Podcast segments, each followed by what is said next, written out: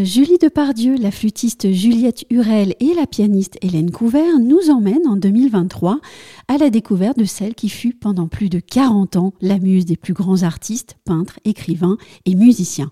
Je veux parler bien sûr ici de Missia Certes. Pour évoquer avec nous ce spectacle important pour les amoureux d'histoire et de musique, la flûtiste Juliette Hurel.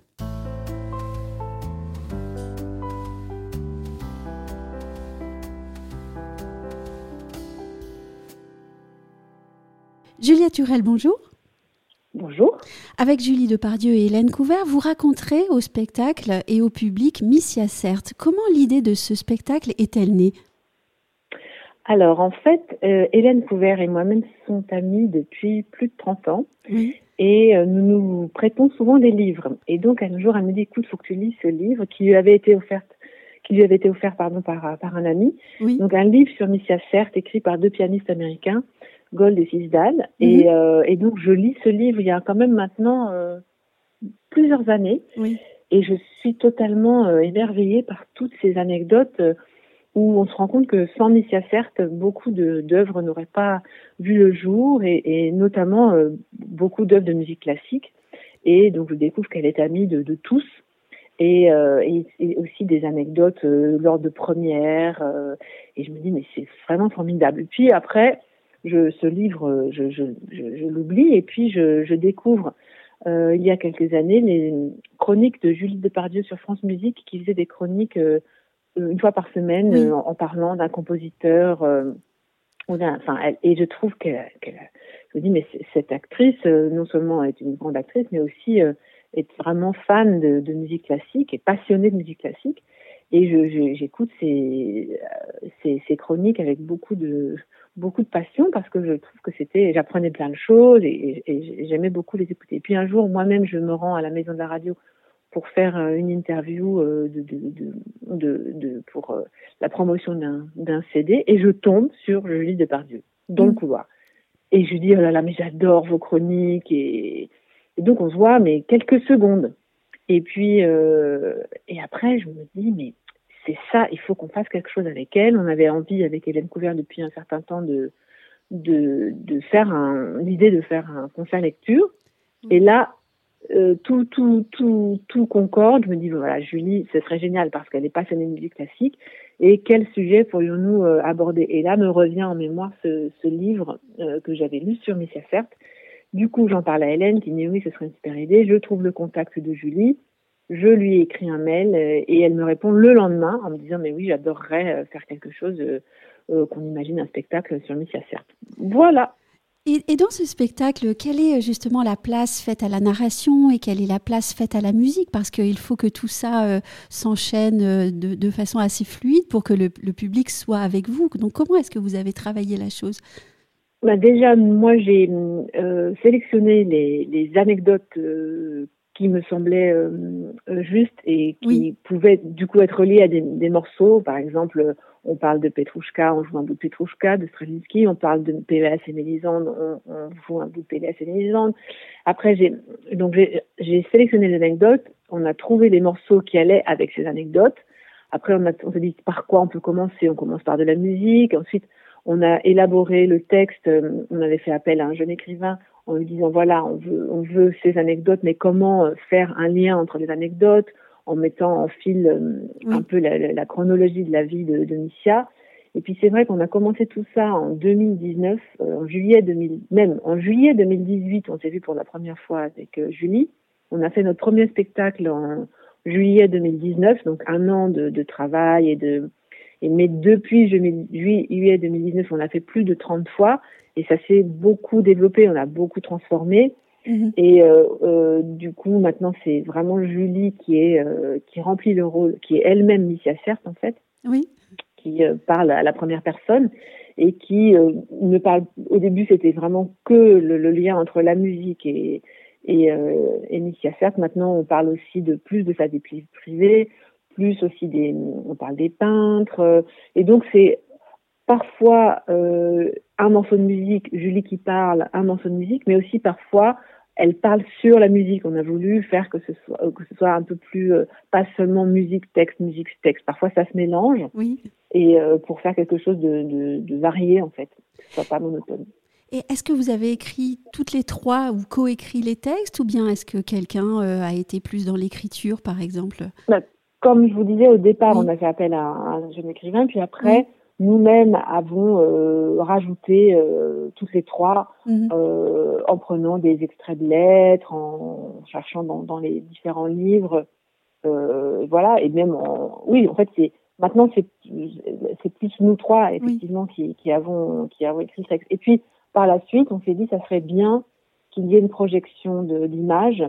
Euh, car euh, Missia certes a été peinte par euh, Renoir, Bonnard, Julia, enfin il y a vraiment énormément de peintures et, les gens la connaissent sans le savoir parce que ce sont des peintures euh, assez connues. Oui.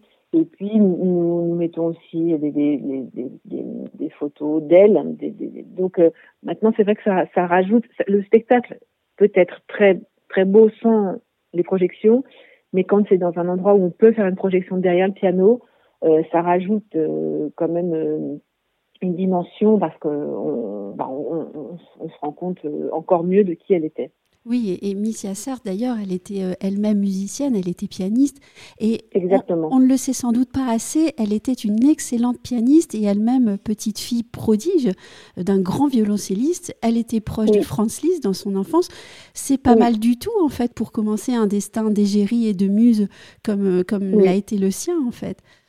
Oui, oui, oui, mais d'ailleurs, ça, on en parle aussi. Et, dans les peintures, euh, y a, on a deux peintures d'elle au piano. C'est vrai que, que, elle, a toute sa vie continué à jouer du piano et, et elle a arrêté, en fait, elle était élève de Gabriel Fauré. Et quand elle lui a dit qu'elle arrêtait les leçons pour, pour se, se marier, lui, il était totalement catastrophé parce qu'il pensait qu'elle pourrait faire une grande carrière de pianiste. Oui, et elle a fait au, final une grande carrière de, de muse et d'égérie, et elle a beaucoup servi les arts de son époque. Oui, exactement. On sait aussi qu'elle a noué des liens étroits avec de nombreux musiciens de, de, l'époque. Est-ce que vous pourriez euh, me parler un peu plus du répertoire choisi pour le spectacle?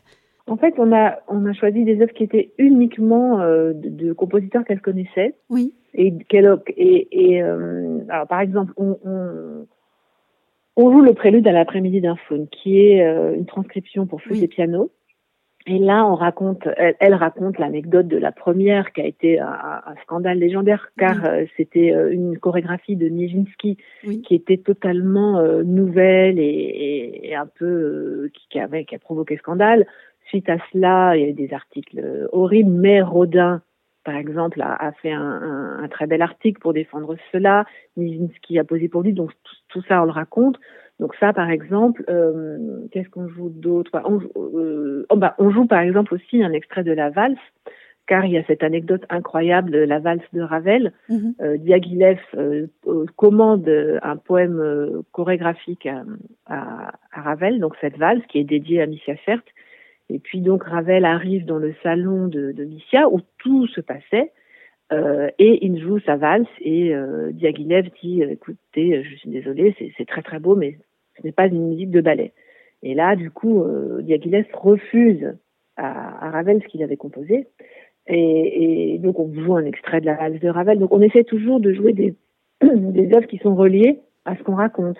Mais, mais parfois, si on, on, on, parle aussi de la première de Petrouchka, du coup, un bout, on joue un bout Petrouchka de Stravinsky, aussi une anecdote incroyable où Diaghilev arrive dans la loge de, de Missia juste avant la première, qui ça ne commence pas, les gens s'impatientent, le rideau ne se lève pas, et dit Missia, as-tu 4000 francs? Je dois payer le costumier, autrement il part avec les costumes. Donc elle va vite fait chez elle prendre l'argent, et finalement le, le spectacle peut commencer. Et là, directement derrière, on joue euh, la danse russe de, de, de donc c'est comme ça que ça s'articule. Et, quand au on niveau du répertoire. Oui, et quand on vous entend, euh, on, se rend compte à quel point raconter la vie de Missia Serre, bien relève du défi. Elle est en effet euh, ce qu'on appelle communément un vrai personnage. Comment est-ce que vous avez relevé la difficulté de la synthèse? Vous avez dû faire des choix. Oui, mais comme je vous dis au début, on avait donc euh, pris des anecdotes qui étaient reliées directement à la musique, puis ensuite euh, Julie voulait vraiment qu'on parle plus de sa vie privée parce qu'elle a eu trois maris quand même. Et, et c'est vrai que bah, ça, du coup, on l'a raconté aussi. Et puis après, on s'est dit à un moment, c'est dommage, on ne parle pas du tout des peintres. Et c'est vrai qu'elle avait cette oui. relation très proche, et notamment, on, on parle d'une d'une anecdote avec Renoir qui venait chez elle euh, des journées entières pour la peindre et qui euh, voulait absolument qu'elle descende un peu plus son décolleté. Et elle a toujours refusé.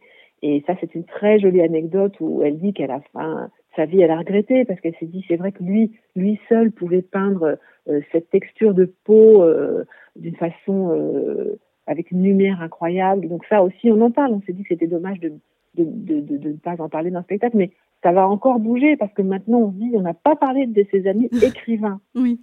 Donc, euh, elle était extrêmement proche de Mallarmé.